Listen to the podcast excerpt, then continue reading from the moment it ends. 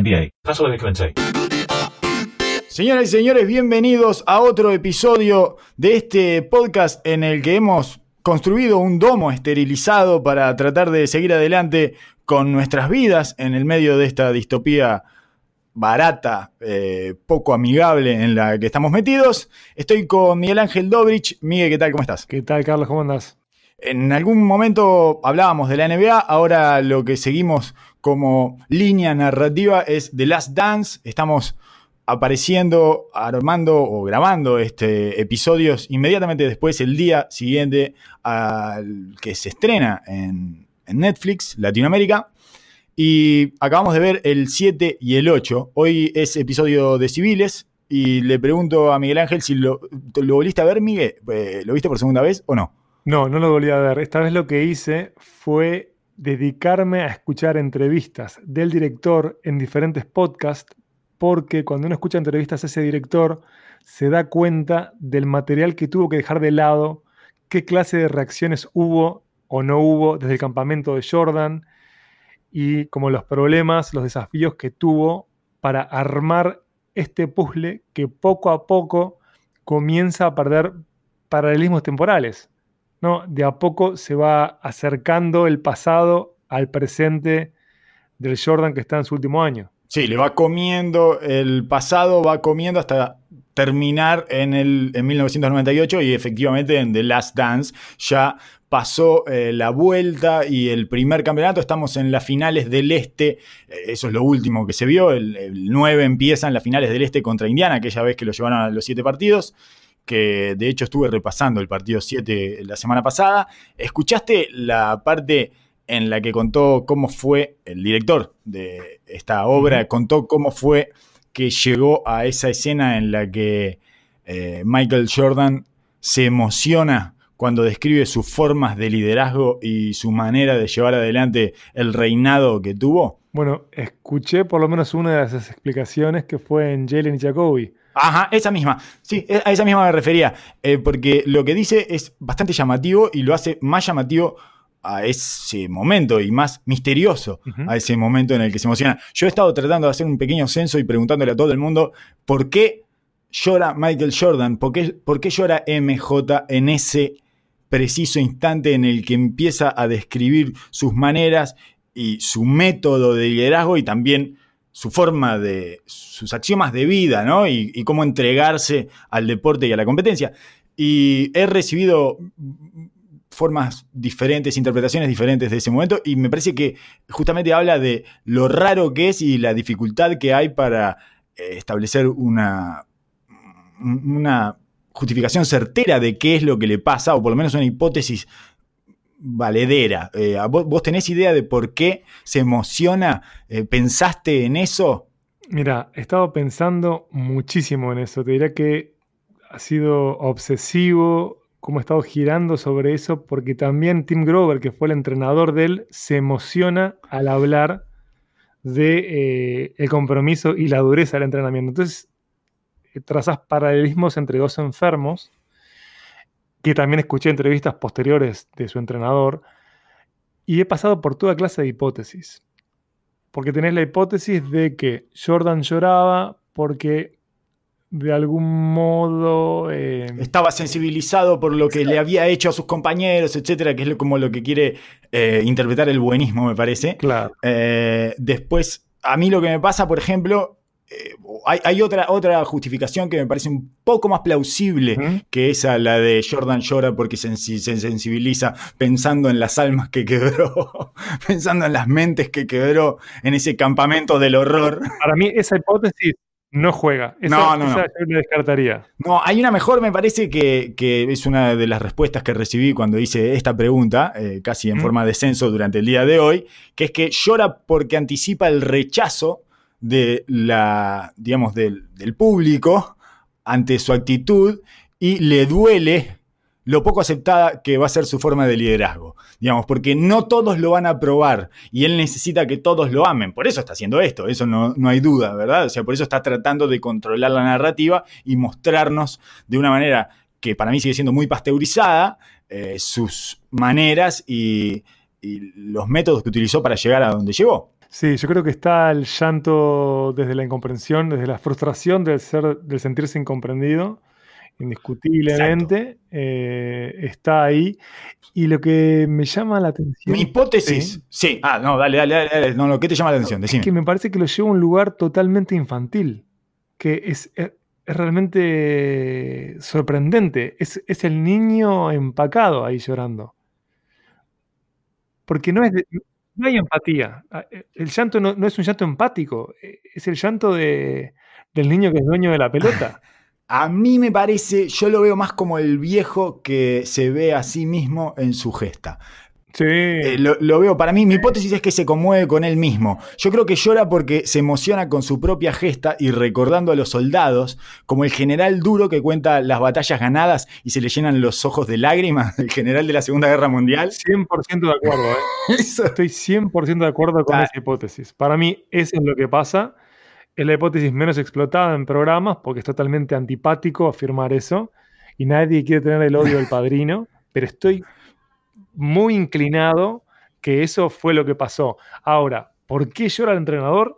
¿Qué te parece? Y por lo mismo, porque él se siente eh, un sargento. Ah, claro, exactamente. Claro, yo, estuve ahí. yo estuve ahí, yo, vi, yo vi, los cuerpos este, caer, etc. Entonces, eh, me parece que la épica de ese momento y, y, eso recolectado en una cantidad de imágenes que tienen ellos en la cabeza y sensaciones acumuladas y el cerebro los lleva a ese lugar de el héroe recordando, rememorando su gesta y, bueno, y se, emocionan, se emociona con sí mismo, algo que es absolutamente natural, ¿no? Que no, no, estamos haciendo ningún juicio de valor al respecto, ningún juicio de valor moral. A mí me parece lo más sensato del mundo, tiene con qué emocionarse y me resulta igual, especialmente llamativo, y creo que habla de la intensidad con la que todavía vive Jordan esos, esa época, porque el director contó especialmente que eso sucedió a los 40 minutos de rodaje del primer rodaje.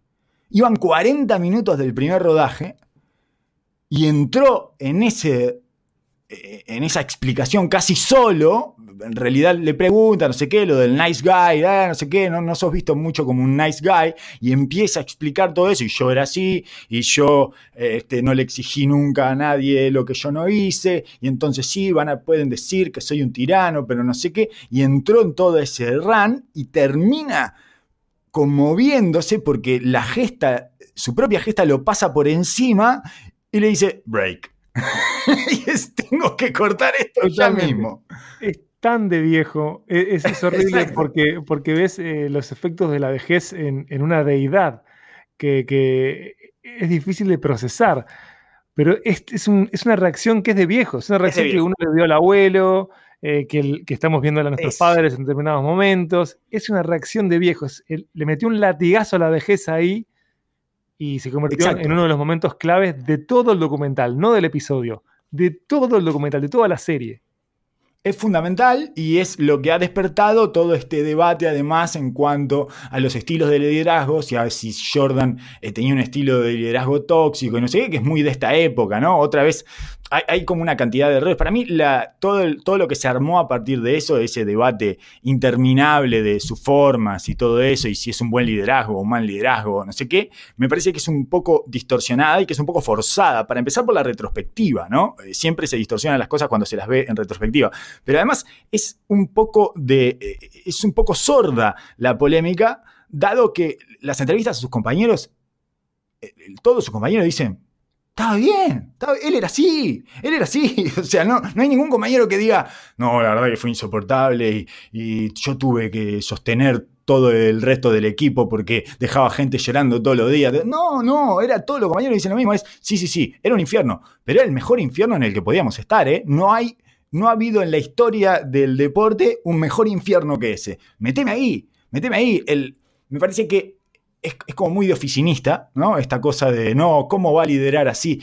El deporte de altísima competencia, de elite, tiene unos sacrificios y unos estados mentales a los que nosotros no estamos acostumbrados, con los que no nos familiarizamos mucho. Eh, yo no digo que el, el, dueño de un 24 horas tenga que tratar así a sus empleados, pero no están trabajando, no, no está hablando un reponedor. Está hablando a tipos que tienen que ir y dejar su físico con él y bueno, y tienen que golpearse con otros y tienen que mantener eh, sus nervios controlados en momentos y la tensión y la presión en momentos que son tremendamente tensos. Y entonces tiene sentido esa forma de liderazgo, que además él nunca pontifica acerca de esa forma de liderazgo. Él no dice, esta es la forma en la que tiene que ser todos los. Él dice, yo soy así. No, y en paralelo me parece que toda forma de liderazgo debe ser juzgada por sus resultados. Entonces, eh, lo más importante es, ¿se cumplió con la misión? Sí, se cumplió con la misión. Era ganar. ¿Funcionó? Está bien. Exacto. Hay otras maneras, por supuesto hay otras maneras, este, pero esta manera eh, fue indiscutiblemente efectiva. Indiscutiblemente efectiva. Yo creo que por eso es que los jugadores con la distancia, debe haber sido un infierno vivirlo eh, a diario, pero a la distancia te das cuenta de lo afortunado que fuiste de tener a ese general en tu equipo, de que solucionara las cosas cuando parecían perdidas. Fue el paseo de tu vida. Si no comprendes eso. Le solucionaba le solucionaba el problema permanentemente al grupo, le, le, solucionaba una cantidad de distracciones y roturas que había por ahí, porque el que siempre estaba era él. Vos sabías que él iba a sostener el 95% del peso y que vos te podías subir y bajar del barco más o menos cuando te viniera bien, y el tipo iba a estar. Sí, te presionaba muchísimo, eh, era un tirano, era un psicópata, sí, claro, era un psicópata, eh, pero ese sigue siendo el mejor infierno que uno pueda soñar en el deporte. Y además, insisto en esto, que él no pontifica acerca de su liderazgo, él lo explica y trata de justificarse además. Sí. Porque justamente se da cuenta que se ve mal de afuera. Él sabe que se ve mal de afuera. Él, no ignora eso. Es, más, está muy preocupado por eso y por eso está tratando de controlar la narrativa permanentemente. Pero no, o sea, él, él, no hace una apología de su liderazgo. Todo lo contrario, diría. Trata de justificarse ante nuestras miradas oficinistas, diciendo, bueno, era el fragor de la lucha, yo soy así, eh, yo nunca le pedí nada que no hiciera yo, etc. Pero además, en esta dicotomía eh, que se establece ante la discusión, hay, los defensores, digamos, del otro tipo de liderazgo, del líder bueno, son los que no dejan espacio, son los excluyentes, son los que no dejan espacio para este tipo de liderazgo. Nadie está diciendo que todos los líderes tienen que ser así. Pero los que defienden la otra opción de líder dicen que todos los líderes tienen que ser eh, Duncan por ejemplo, ¿no? Eh, por llamarle, por ponerle un nombre rápido, ¿no? Y encontrar un ejemplo bastante rápido, que de todas maneras es un poco tramposo porque Duncan tenía su contracara en Popovich. Ahí el que te miliqueaba era Popovich. Claro. Entonces, eh, no es tan fácil como, no, pero mirá a Duncan, que era un hermano mayor de todos. sí, sí, sí, pero Popovich te decía cosas horrendas permanentemente. Ese era el juego, ¿no? Eh, policía bueno, también le decía cosas horrendas. Exacto, también le decía cosas horrendas a, a, Duncan incluso. Y esa, esa era lo que dicen todos de Popovich, es cuando no te gritó Popovich. ¿Qué día? Decime qué día de todos los días que compartiste con él no te gritó. Porque esa era la forma en que se contactaba con ellos. En este caso, eh, Jordan utiliza el bullying, pero sigue siendo lo mismo, ¿no? Es, es, una forma de presionar al otro y de empujarlo. Ellos utilizan mucho la expresión push. Y yo recuerdo las palabras de Kawhi Leonard eh, abrazando a Popovich después de haber ganado las finales del, eh, frente a Miami diciéndole, eh, thank you for pushing me. O sea, gracias por empujarme. Quiero decir, le, tenía que haber dicho cosas muy duras también a, Kawhi Leonard y a todos los jugadores que estuvo. Bueno, con Tony Parker era muy visible, con Manu Ginobili ya lo hemos hablado muchísimas veces. Y entonces eh, volvemos también a, esa parte, más allá de esta dicotomía que me parece falsa y que creo que la acabo de desarticular completamente y estoy dispuesto a discutirla con cualquiera. ¿no? ¿No? lo hice? No. Sí, totalmente. No, no, me, quería dar para adelante un poco. Me parece que, me parece que, salí, vencedor en, este, esta, discusión conmigo. Exacto, esta discusión contigo que ni siquiera estás del otro lado del mostrador. No, yo me refería ni siquiera al conmigo, sino al contigo interior. Ah, exactamente, sí, sí, no, con un, es con un eh, discutidor imaginario que tengo adentro y con toda la gente que no está en este momento con el micrófono como para responderme, ¿verdad? Por eso es que he ganado esta discusión, he vapuleado a esa postura acerca de el líder bueno es mejor y en realidad es lo único, es que, o sea, hay una ponderación del líder bueno a tal punto que dicen, los líderes no pueden ser como Michael Jordan, solo Michael Jordan puede ser así, cuando no es cierto, Verde era en Sorete, eh, lo sabe cualquiera que haya leído tres libros de Bird, de Larry Bird, eh, menos capaz que capaz que con uno alcanza. Creo que te das cuenta con un par de entrevistas. No me en un libro sobre Larry. Él y McHale le hacían bullying a todos. Y eso era. Y, y, Bird le hacía bullying a McHale. Eh, claro. De diferentes maneras. Por ejemplo, el día que no quiso. Eh, que salió y no quiso anotar 60 puntos y no, no hizo el récord de los Celtics, McHale, Bird le dijo: ¿Por qué no hiciste 60? Ah, porque ya habíamos ganado. Dice, sos un gil, ahora los voy a tener que hacer yo. Y los hizo al siguiente partido. Eso es bullying. Eso es bullying. Totalmente. Eh, ¿Vos te acordás el cuento en el All Star cuando él entra al vestuario y dice, bueno, ahora, ¿quién, va a salir segundo en el campeonato de triples también? exacto, exacto. Me parece que es parte de lo que te hace llegar a, a, un nivel más alto. Y por otro lado, me parece que, insisto, que líder bueno es el líder que te hace ganar, es el líder que te hace cumplir las metas. Y como vos, creo que hay múltiples maneras de llevar eso a cabo. Pero hasta en el campo empresarial, yo que sé, tenés un mega sorete como Steve Jobs, mega sorete, pero mira lo que hizo. Claro. Bien. Lógico. Mira lo que logró. Lógico. Y son en general esos tipos, son unos tipos que tienen, manejan un nivel de obsesión que nosotros no podemos llegar a entender y que están siendo permanentemente incendiados por esa obsesión. Y que es una cuestión que los eh, mortifica segundo a segundo. Eh, no, no, no para nunca. Entonces, vos te puedes ir para tu casa, vos y yo no vamos para nuestra casa y jugamos con nuestros hijos. Estos, estos están completamente eh, poseídos por esa misión y en esa cuestión de, poseso, bueno, empiezan a atormentar un poco a los demás para contagiarle ese, esa obsesión que tienen por llegar al, al objetivo. Además, es eso, me parece irónico que la gente que habla en nombre de la apertura mental a otros tipos de liderazgo, en realidad no acepte el liderazgo de MJ o los liderazgos estos eh, a los que podríamos llamar, utilizando una palabra que se ha eh, terminado por gastar, que es tóxico. ¿no? Eh, es una palabra que a, mí antes me gustaba, pero que ahora me parece detestable. En todo caso. Para mí es un, yo lo denominaría liderazgo marcial, porque me parece tan tan de Milico eso, de Milico old school, de Milico que denomina al rookie cerdo de mierda. Eh, eh, eh, está, eso ahí. Sí, claro. No. Exacto, sí, sí, sí, está, es, era esa la lógica. La lógica es marcial, es tengo que pisarte la cabeza porque así funciona esto y así te voy a hacer duro y así vas a dejar de ser un rookie y vas a pasar a ser un, un ser humano con el que puedo contar cuando vayamos a la batalla. Ese es el, básicamente la explicación simple del método de liderazgo. Pero además, ni siquiera era un método extremadamente premeditado, es lo que a él le salía, era como él empujaba. Él habla de su problema con la competición, no con el juego, ¿te acordás? Ajá. Y ahí está todo. Y en el caso de Scotty Burrell se explica justamente en cómo él se conjugaba con las personas que aparentemente no estaban a punto para competir, o con Steve Kerr, que Steve Kerr también charla sobre la pelea y cómo tras hacerle frente, él reacciona. Y hay un momento que para mí también es encantador en esta dupla de capítulos, que es cuando le muestran el video de Gary Payton. Sí, sí, podemos ir a eso eh, después en el final, podemos ir a eso en el final porque, porque rememora nuestra charla con Gary Payton. Exacto, Me no pude directamente aludido. puentes con eso. Me sentí directamente aludido. Con nuestra cena con Gary Payton, que ustedes se preguntan, ¿pero es de verdad Carlos y Miguel cenaron con Gary Payton? Sí.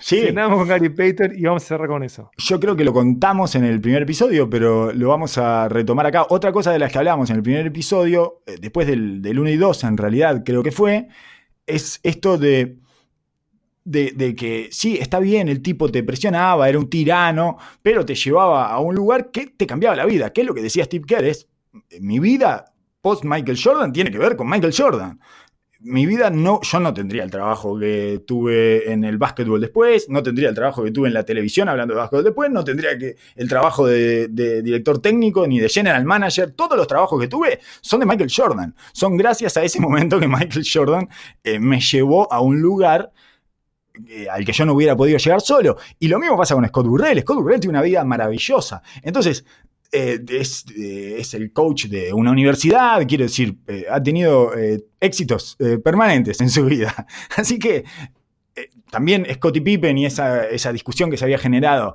después de la situación, ah, pero ¿por qué Jordan no hizo que le pagaran más? Y no sé Bueno, Jordan hizo que le pagaran más los dos años siguientes, básicamente, en los siguientes dos contratos que cobró 30 millones de dólares en cada uno. Quiero decir que el tipo te ponía en esa situación y además la presión del tirano es, tan fuerte que elimina cualquier otra presión del exterior. Con esa forma te blinda de toda la porquería, de todo el ruido del exterior, porque todo eso lo absorbe él. Es, no te preocupes, el afuera es mío. Vos a lo único que tenés que responderle es a este señor. Entonces, sí, está bien, es un poco tortuoso, pero te salva del agotamiento ese insoportable que es el exterior y que era lo que le termina drenando la cabeza a él mismo, ¿no? Sí, de hecho, no puedo dejar de admitir que la persona más damnificada del documental es Scottie Pippen. Sí, capítulo a capítulo queda más subrayado eso. El daño mm. que le hizo a su número 2 es increíble porque dudo que sea consciente de cómo lo está destrozando. Ajá. El director cuenta que él pudo trabajar con bastante libertad, que uno nunca sabe cuán política es esa declaración con respecto al documental, pero episodio a episodio, aun cuando uno ve crecer a Scotty, se remarcan errores, desaciertos de Scotty Pippen bueno, que son insalvables. Hay un truco narrativo en, en, ese episodio, en el episodio 7, que es que cuando hablan del liderazgo cuestionable y oscuro de Jordan, muestran el lapso de liderazgo de Scottie Pippen. Y inmediatamente. Entonces, antes de cerrar con esta declaración de principios de Jordan en la que se emociona con él mismo, eh, muestran todo ese pasaje y los Bulls, después de la salida de Jordan y esos 55 partidos ganados en la temporada, pero ¿qué pasa cuando llega el momento de la tensión máxima en los playoffs? 2-0 abajo contra New York Knicks. Scott Pippen hace lo que nos tiene acostumbrados a hacer Scottie Pippen. Abandona a su equipo destruye su equipo, lo rompe en mil pedazos en realidad es un truco narrativo con el que yo estoy de acuerdo en este caso, pero eh, que siempre me molestan esas trampas narrativas, porque es hijo de puta, me estás poniendo, mirá, ¿ves? ¿Ves el bueno? ¿Ves el líder bueno? Mirá, mirá lo que pasa con el líder bueno, no aguantó, no aguantó y destruyó su propio equipo, destruyó el equipo que él mismo lideraba en el peor momento, en el momento más tenso y álgido de los playoffs, última pelota, 0-2 abajo contra Nueva York y partido empatado y el tipo no resiste que le dibujen para Tony Kukoc. Lo otro increíble es que Tony Kukoc, otra vez eh, recién despierto de la siesta, con esa especie de naturalidad, de asesino natural que tiene, sale después de ese tiempo que es un cabarute, que es espantoso, que es, es intrusos, o sea, viene de estar en el, viene de estar en el, en el set de intrusos y sale y mete ese tiro de manera imposible. Eh, pero. Eh, iceberg, es un oh. iceberg. O sea, tiene. Oh, están cayendo bombas. Están cayendo bombas a todos lados. De hecho, la cámara se queda con Scottie Pippen en el banco, todo. La cara de Phil Jackson, Cartwright eh, tratando de hablarle a Scottie Pippen y Scottie Pippen trancado ahí. Y el tipo sale y mete ese tiro. Era rookie, además. Era el primer año de él en la NBA. yo no me acordaba de eso, de que era rookie. No sé por qué nunca compaginaba esas dos cosas. Era rookie. Ese año metió cinco game winners. llegó a la NBA y metió 5 game winners. Uno de ellos en pleno playoff, 0-2 abajo, con el partido empatado y el líder de tu equipo que dijo: Si no me dibujas para mí, no entro. Bueno, está bien, quédate afuera. Voy con Tony, dale, dale, Tony, metela, no me dejes pegado. es durísimo. No tocó ni las piolas la pelota, además. La pelota entra, pero eh, muerta de risa, entra al aro. Es una maravilla ese momento y habla de, o sea, pone rápidamente genera ese contrapeso, ese reflejo de, bueno, mirá, mirá lo que pasó con el líder bueno, estaban todos felices, era la temporada feliz de los Bulls, además, porque justamente estaban respirando esa cantidad de oxígeno interminable que había dejado la ausencia de Jordan. Y tenían un líder que los levantaba y que le decía, está todo bien, vamos, no sé qué, no sé qué, hasta que las cosas se puso tensas, se puso de verdad y ahí eh, Scottie Pippen rompió el equipo y lo rompió definitivamente. Es increíble que hayan llegado hasta un séptimo partido después de lo que sucedió. Porque eh, finalmente lo, que cuentan que pasó después en ese vestuario era de un equipo que estaba roto. No, no, tremendo, llantos, un espanto. Se habían ganado un partido sobre la hora y, era, el vestuario era una porquería, el vestuario era un lugar oscurísimo y triste, y, porque todos se dieron cuenta que habían perdido eh, del equipo. O sea, que el equipo se había muerto, ahí mismo, se murió. Se murió, se murió en ese, en, ese momento, se murió y eh, Cartwright lo sabe y por eso llora como una vieja gorda. ¿Cómo nos hiciste esto? Dos metros diez. Era eso lo que le lloraba. ¿Cómo nos hiciste esto? ¿Cómo nos hiciste esto? Llorando un tipo de 2.10. Es una maravilla esa escena. Esa escena es una de mis favoritas de todas las narraciones de, ese. Yo no tenía, no, no lo había escuchado, de todas las narraciones de, ese partido, que las he repasado muchísimas veces, pero que me gustó como, como, como se vieron. Eh, y la temporada siguiente, cuando vuelve Jordan, están 31-35. Sí. Eh, están muy mal. Sí, están muy mal, muy mal. O sea, porque ese equipo se había roto. Se fuera gran, todo. Lo rompió, lo rompió Pippen en ese segundo. Y entonces es, bueno, ¿y ahora qué pasa con el mal liderazgo de Jordan? Estoy tratando de hacerme eh, de la voz del director de este documental y les estoy preguntando a los que están sentados en su sillón, le debe haber encantado a Jordan la edición de ese programa, le debe haber parecido, la edición del episodio 7 le debe haber parecido genial. Estoy seguro que no debe parar de decir, ¿viste? ¿Viste con la persona que le va al lado? ¿Viste? ¿Viste cómo tiene razón yo? ¿Viste? Y, y si no me falla la memoria, Steve Kerr es el que lee muy bien que la etapa de felicidad y rendimiento que se daba con la descompresión de la partida de Jordan, la funcionalidad del equipo tenía que ver con que seguía el esquema de Jordan. Cuando se lava eso con el tiempo es que todo se deshace. Sí, claro. Llega el sheriff, estamos hablando de Steve Kerr, que quedaba esa lectura, pero Steve Kerr no estaba en los primeros tres campeonatos, llegó para la segunda ronda. No. Sí, sí, pero llegó ese año, él estaba en ese año que Jordan no estaba. Exacto, estuvo en ese año que dijo que era todo gran, gran compañero. gran compañero, Scotty, gran compañero. Bueno, gran compañero, mal líder. Líder positivo, claro, líder positivo. Este, nos comprendía a todos, estaba todo el tiempo apoyándote, todo. Eh, pero en un momento destruyó todo, rompió el equipo completamente. Para mí, igual, el resentimiento de Scottie Pippen es poético, ¿eh? Ya tiene unos niveles de poesía. Es el Walt Whitman del resentimiento para mí, Scottie Pippen. Porque la tía Scottie, porque él sigue diciendo que haría lo mismo. Eh, es sorprendente eso que, también habla de lo viejo. trancada, tía. Tía, destrávese, tía. Habla de lo viejo. una pascualina. Lo dijo que está Scottie Pippen, porque solo un viejo puede afirmar tal pelotudez. Es impresionante. Te puede dar cuenta y decir, che, la cagué, la cagué, la cagué. Tenés que admitir que la cagaste. Lo otro que me impresiona del, del poeta del Walt Whitman del resentimiento es que no se quiebre él. Los quebró a todos, pero él fue una bestia los partidos siguientes. Quiere decir que ese resentimiento a él le funciona. Al equipo no, pero, pero después, eh, no sé, para mí no, no, podés ganar una serie, después de eso no puedes ganar ni siquiera 40 partidos en una temporada después de eso, y eso había quedado demostrado, pero él sigue funcionando, él sigue funcionando bien.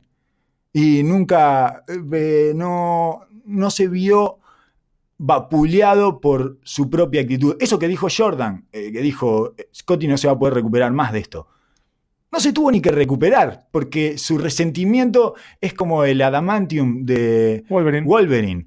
Lo refacciona por dentro, le refacciona todas las células, lo compone, le mitiga cualquier posibilidad de daño que haya generado una, una acción de él en la vida y lo vuelve a poner en carrera. Es una maravilla. Al siguiente partido ya hizo 25 y los pasó por arriba de todos. Es cuando le mete la hundida en la jeta a Ewing.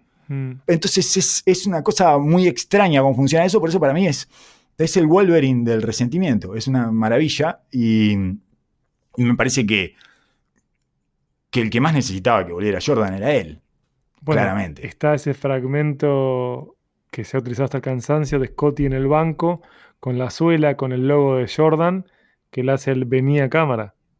Hermoso. En ningún momento niega el que lo quiere a su lado. No, no, no, no, para nada. Ni en ese entonces, ni ahora, ni ahora de veterano, ni ahora con el pelo teñido y las raíces de cana. Sí, sí, sí, sí, sí. sí. Eh, quiero volver un poco al, al, al, líder de Jordan para irnos, para saltar a su pasaje por el béisbol y a su decisión, que me parece incomprensible también. Creo que hasta el día de hoy yo sigo sin entenderla, aunque eh, narrativamente la podamos como, como este, redireccionar o encauzar por medio de una metáfora, ¿no? Esa cosa de que vuelve, vuelve a, su... vuelve a la infancia, ¿no? Vuelve al béisbol, que es la infancia. Para él vuelve al lugar a donde todos nos vamos a refugiar cuando estamos absolutamente quebrados y drenados y no tenemos nada adentro. Vamos a buscar la infancia de manera desesperada. Pero antes de eso, y, él, ya estaba coqueteando, fantaseando con la idea de irse del básquetbol. Eso yo no lo tenía tan claro. Eh, antes no, sabía que él ya lo había hablado con el padre. bueno, estaba mal Rayad, que, es una especie de.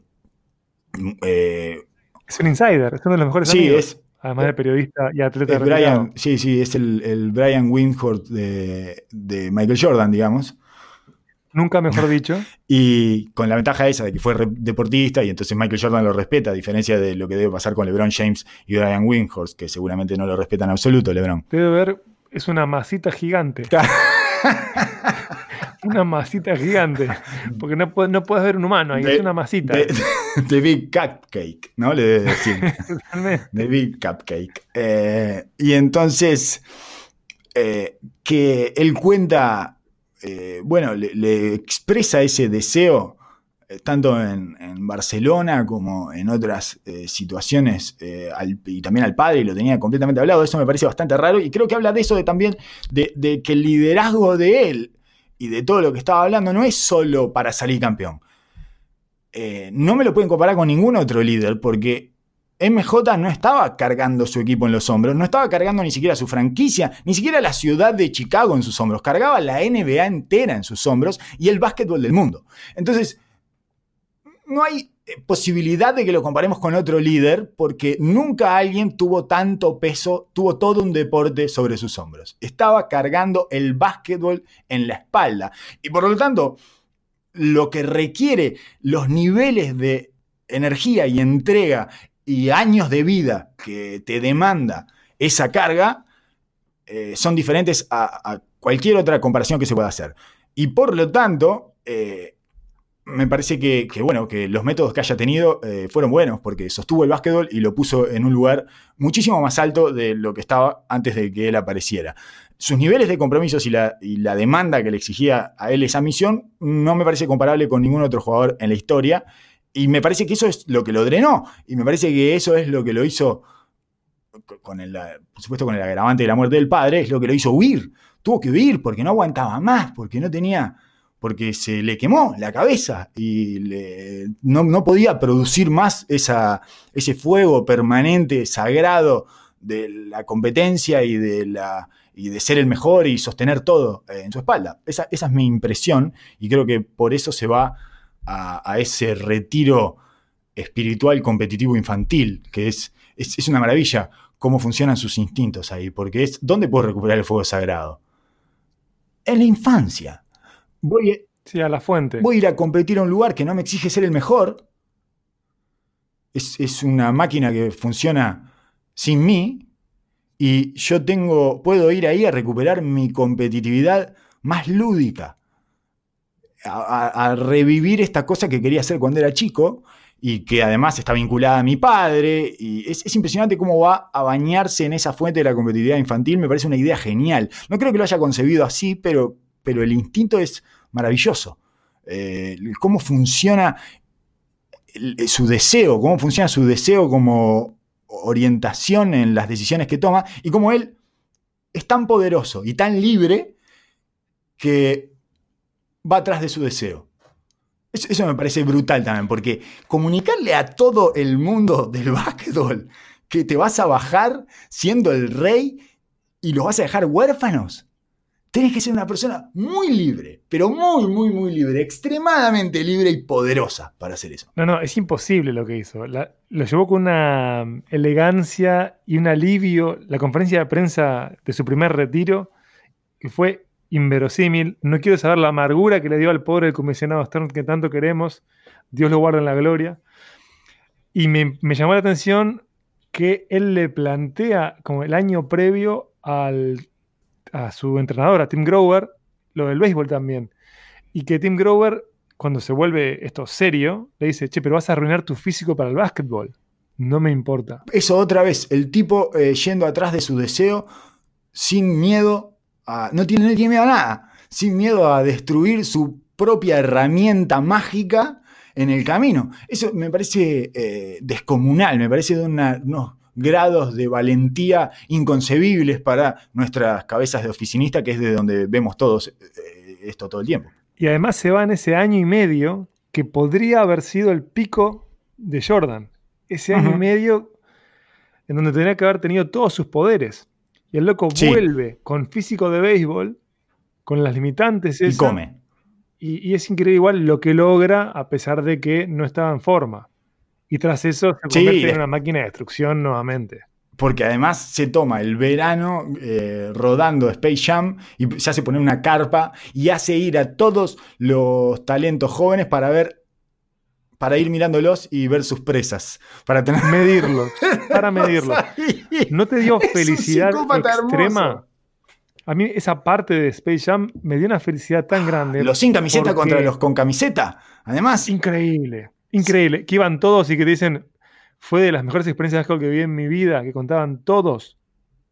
Y, él iba estudiando al, resto mientras que rodaba. Un enfermo mental. y, esta parte, o sea, a medida que se va acercando hacia nuestros 18 años, hacia el 98, es que eh, me queda como más cercano hasta los recuerdos, son como más, eh, están como más cristalizados, este, son menos fugaces que hacia atrás. Me acuerdo de ver Space Jam en tu casa, me acuerdo que una copia de Space Jam que era en disco láser, no, en, no en DVD, no en Blu-ray, era como un disco de pasta eh, plateado. Sí, sí. A, mi padre le habían vendido que eso iba a ser lo mejor en tecnología. El futuro. Sí, el futuro.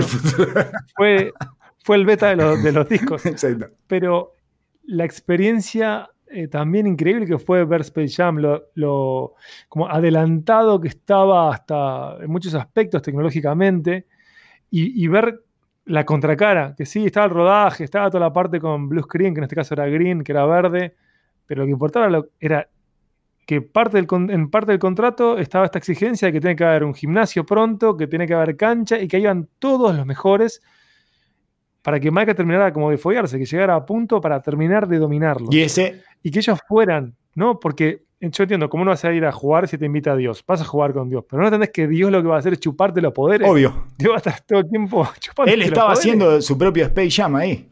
Su propio, estaba haciendo su propio experimento exacto. Era el alien que le estaba chupando los poderes a todos y que estaba viendo cómo los iba a vencer cuando llegara el momento de la batalla final. Es una maravilla y es una, una expresión más de su dominio.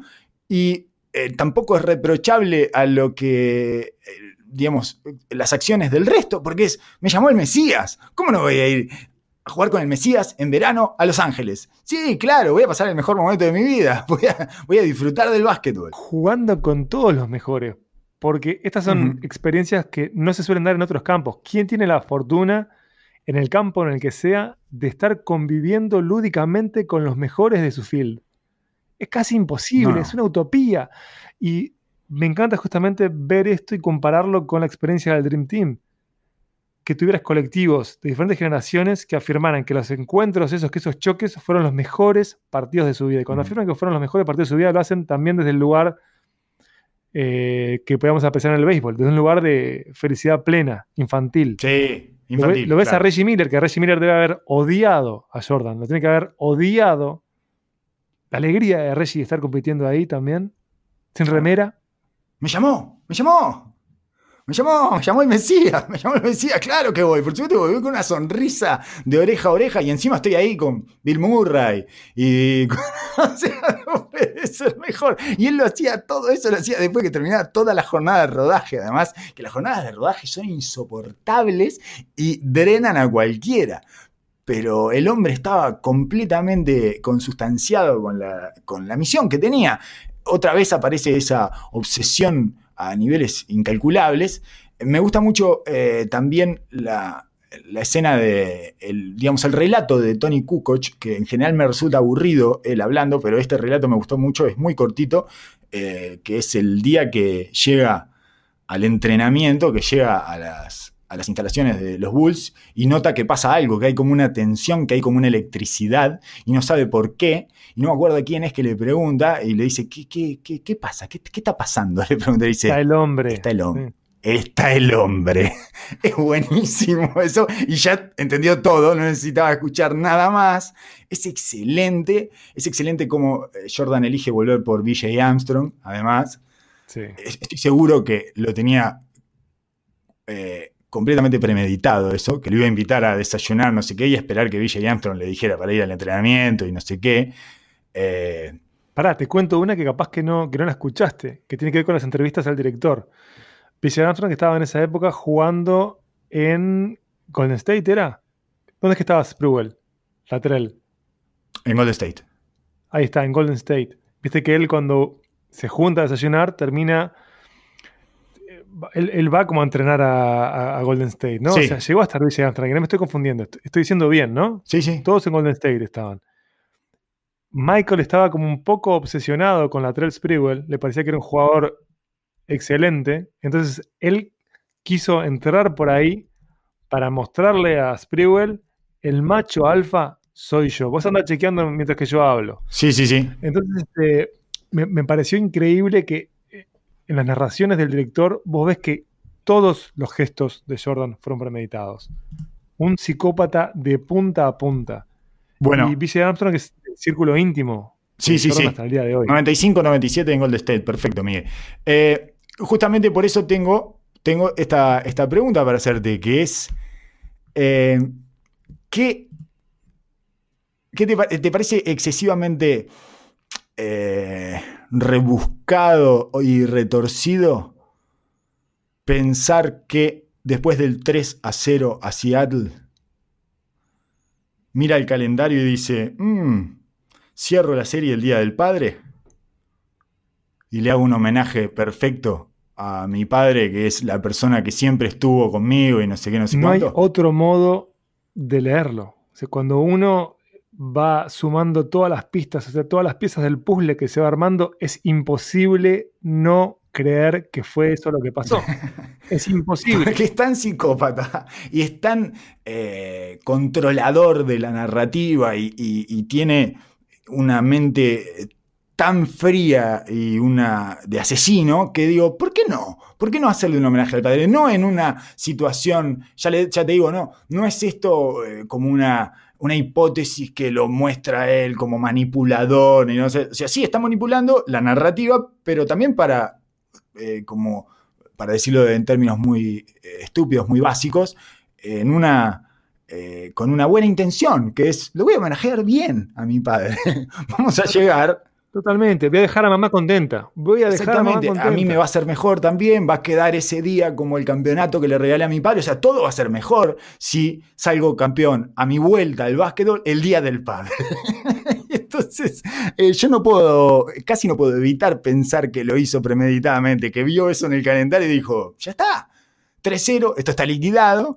Y ahí volvemos y, o llegamos definitivamente a Gary Payton y la cena que tuvimos eh, con Gary Payton mm, eh, alguna vez.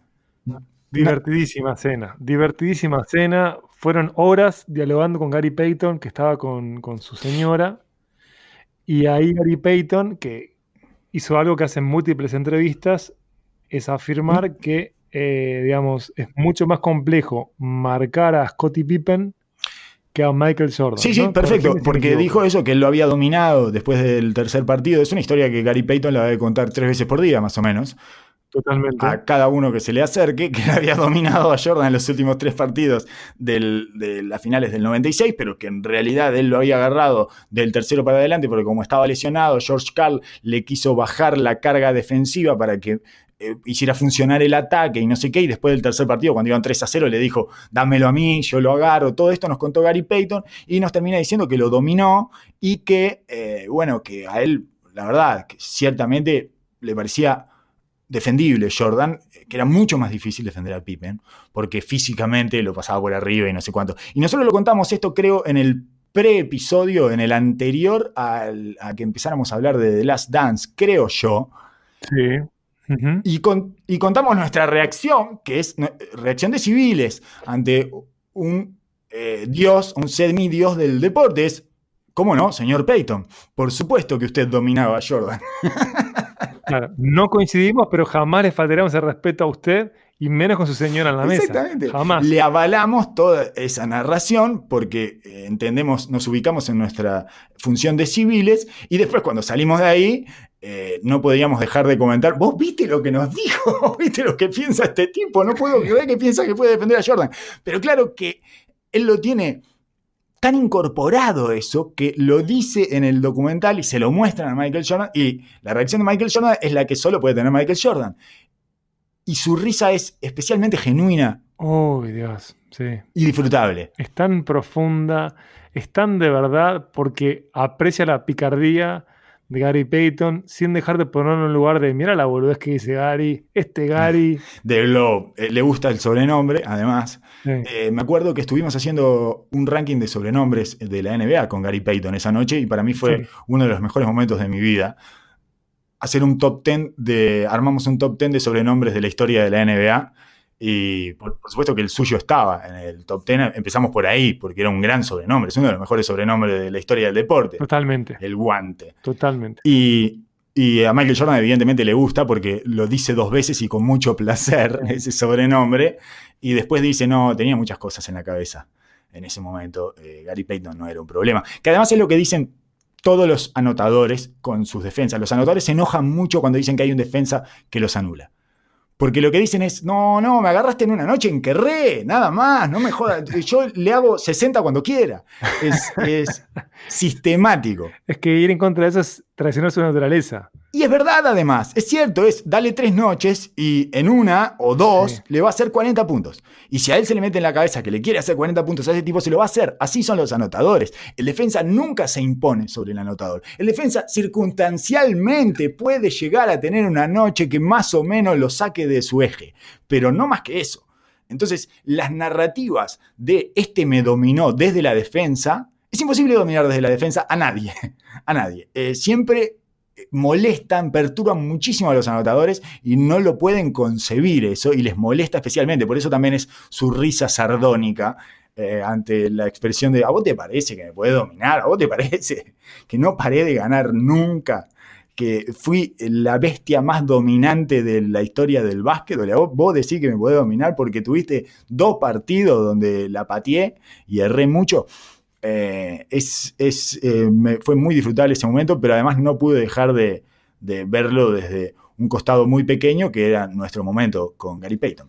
Bueno, Gary Payton es un tipo durísimo también, que es de ese tipo de líderes. Yo lo escuchaba a Jay Williams hablar de Gary Payton, que literalmente dice, me puso el, pie arriba del cuello.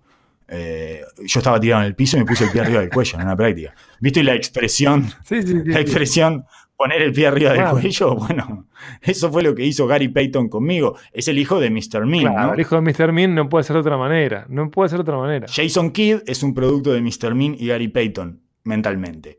Eso es de otra de las otras de otras de las cosas que estuvimos hablando con Gary Payton esa noche, de Jason Kidd y de cómo el padre y él lo habían, lo habían ido formando eh, mentalmente. Y bueno, ahí tienen, ¿no? Es una roca, Jason. Sí, totalmente. Y se lo ha visto como roca en múltiples situaciones deportivas y extradeportivas, ¿no? Escandalosas, eh, divertidas. Sí. Y también es increíble con este documental cómo uno va viendo los rangos que son tan palpables entre atletas, ¿no? Jordan estaba en la categoría solo. Solo, realmente. No había, Por eso yo tengo la. Sí, yo tengo la idea de que el Hall of Fame debería ser con pisos. Debería ser con diferentes qué buena idea. Entonces, vos vas subiendo. Es muy insultante, pero, pero es divino. Pero también al mismo tiempo es eh, justo y de alguna manera eh, me parece que es honroso para los tipos que se separaron del resto. Entonces eh, está Michael Jordan solo en el primero, después podemos poner a LeBron James, a Magic, a, bueno, eh, en fin, lo, empezaríamos a armar así, pero Michael Jordan me parece que va solo. Yo sigo pensando que va solo, lo pensaba, eh, más allá de que nunca fue, yo nunca fui hincha de Michael Jordan, pero sí eh, considero que es el Mesías. yo creo en él y el, esa es la nueva manera en la que estoy consumiendo de esto. Creo que pude despojarme de esa expectativa de ansioso con este documental en el capítulo 4 cuando terminó el capítulo 4 y después, ¿no? Pasados los días, a partir de ese episodio, a partir del episodio 5 y 6, empecé a, mirarlo más como una misa que me están contando los evangelios del Señor y que yo tengo que entonces reflexionar acerca de los diferentes momentos y los diferentes pensamientos y las diferentes axiomas que el Señor nos va, este, comunicando en esta, en esta misa que, en la que estamos todos los acólitos y todos los que creemos en los dioses del básquetbol. Y me parece que es eso finalmente, este documental, que no tiene casi nada nuevo para nosotros, pero nos permite hacer ese repaso de Black Jesus, de los evangelios de Black Jesus, que eh, ya conocemos, pero bueno, eh, se genera una situación en la que la narración nos permite reflexionar sobre cada uno de, eh, esos momentos, de esos escenarios y de sus salmos o lo que fuera. No, manejo muy bien el léxico de la misa, pero... No, pero lo que está bien de la misa es esta noción de, eh, como católico retirado te lo digo, de celebración. Estamos celebrando al Mesías acá, Lo estamos celebrando y está divino desde ese lugar. Yo tengo una ilusión enorme por lo que queda Realmente eh, creo que se juega todo el rendimiento del documental de esta serie ahí, que con esto contradigo lo que vos venías diciendo, pero puedo llegar a un lugar de, éxtasis eh, renacentista, no, barroco, sí, barroco, sí. Realmente, barroco, retorcido, éxtasis, que no sabes si estoy sufriendo, si estoy teniendo Porque va a ser muy sufrido además, porque se nos va a terminar esta última cápsula de alienación, que es lo que ha terminado siendo esta vuelta del Mesías. Eh, estamos todos homenajeando al Mesías en esta forma bastante extraña, que es semana a semana y vamos a misa y todos después comentamos y hablamos de las diferentes situaciones y, bueno, su pasaje por la montaña y todo ese tipo de cosas. Y en realidad se nos termina. Se nos termina esta celebración y volvemos al vacío existencial. Así que va a ser tremendamente disfrutable, pero a su vez va a ser muy tortuoso, que es la definición misma de la, función del acólito, digamos. Tienen que disfrutar y sufrir. Eso, eso se trata. De eso se trata. De entremezclar esos dos sentimientos y regocijarse en ellos. Sí, sí, sí, tenemos que estar alineados. Como acólitos hay que estar alineados y hay que acompañar el proceso. Yo me pregunto, ¿es qué va a ser el campamento de Lebron como reacción a esto? Durante el documental, viste que hicieron el primer anuncio de Space Jam 2. Sí. Lebron lo hizo, se, inauguró la cuenta en Instagram. Eh, ¿Qué va a ser el campamento? Porque son todas este, bestias que compiten. Eh, Lebron ha manifestado que está viendo el documental, ¿no? Con éxtasis. Sí, y lo, y promociona y dice, it's time. Claro. Está por llegar la hora, todo, sí. Claro. Es qué va a pasar con esto y después, por otro lado, ¿cuánto va a afectar a la NBA cuando vuelva? ¿Cuánta gente va a intentar clonar lo imposible de clonar? Mm. Porque en esta discusión con la que vos arrancaste de liderazgos, habrá gente mareada que va a querer jugar a ser el Jordan con sus pares. Mm. Y bueno, nada más, Carlos, no tengo nada más para decir. Creo que eh, me quedé exhausto desde eh, la serie de hipótesis lúdicas que planteaste. Viste, cuando quedas con, con el hámster con la rueda a todo lo que da, quedé por ese lado. Puede dar muy poco. ¿Te quedaste, con el hámster dando vueltas en la ruedita? No, no, me quedé, pero enroscadísimo con cinco ideas diferentes que planteaste en tu, en tu escritorio que veo acá a la distancia. Eh, y no, no, yo no puedo dar más nada. Este, di muy poco, pero puedo dar aún menos que de costumbre porque eh, esta serie de, como de claves interpretativas que ha sido tirando en el podcast me hacen ilusionar aún más con los últimos dos ah. episodios. Y no quiero vivir en un mundo sin esos lunes de Netflix. No, no tengo la fuerza para vivir en ese mundo. Espero que la NBA me dé un notición ahora que van a armar una mega ciudad en Las Vegas, no sé. Vamos, vamos con esa burbuja. Por favor. Sí, sí, sí, vamos con esa burbuja en Hong Kong. Para mí la NBA se tiene que ir a Hong Kong. Es como meterle el dedo en el culo a China, el último dedo en el culo, de ultimate finger in the ass, y a Hong Kong. todo, todo el campeonato en Hong Kong. Si Hong Kong eh, no tiene eh, coronavirus, no lo tiene, no, sé si lo eliminaron, no sé qué hicieron. Eh, hay solo policías pegándole, policías chinos pegándole a hongkoneses, nada más. Pero bueno, a Hong Kong, a Hong Kong, vamos por Hong Kong.